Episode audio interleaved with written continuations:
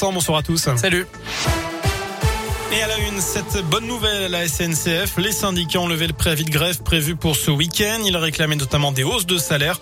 Notez que des difficultés sont tout de même à prévoir sur l'axe sud-est ce vendredi. Des conditions plus sévères pour voyager entre la France et le Royaume-Uni. À partir de samedi, il faudra un motif impérieux pour relier ces deux pays. Ceux qui viennent du Royaume-Uni devront aussi avoir un test négatif de moins de 24 heures et seront placés en quarantaine à leur arrivée. Un mot de vaccination avec cette opération spéciale organisée de demain à dimanche au Scarabée de Riorges. C'est sans rendez-vous et ça concerne tous les plus de 30 ans puisque c'est avec le vaccin Moderna. Vous pouvez venir que ce soit pour une première, une deuxième ou une troisième dose. Cette accélération de la campagne vaccinale a permis de réaliser dans la Loire près de 43 000 vaccinations la semaine dernière, soit une hausse de 26% par rapport à la semaine précédente. On vous a mis la liste des centres ouverts sur radioscoop.com.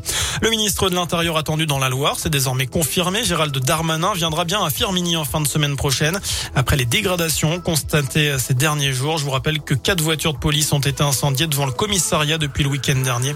L'enquête se poursuit. Les syndicats de police dénonçaient de possibles représailles après le renforcement des contrôles des trafics de stupéfiants dans le secteur. Il avait été reconnu coupable en 1994 du meurtre de la riche veuve Guylaine Marshall, dont il était le jardinier dans les Alpes-Maritimes, avant de bénéficier d'une grâce partielle du président Jacques Chirac. 27 ans plus tard, Omar Radat demande la révision de son procès afin d'être innocenté et d'obtenir l'annulation de sa condamnation. Révision qui pourrait être permise grâce à de l'ADN trouvé sur la scène de crime, près de la désormais célèbre inscription ensanglantée, pardon, au Marmatué. Enfin, il n'y aura que 200 supporters nantais mercredi prochain dans le Chaudron, décision de la préfecture de la Loire. Elle a publié tout à l'heure un communiqué avant ce dernier match de Ligue 1 de l'année. Le premier de Pascal Duprat à Geoffroy Guichard. Le nouveau coach des Verts aura droit avant un premier déplacement à Lyon pour affronter la Duchère dimanche en Coupe de France.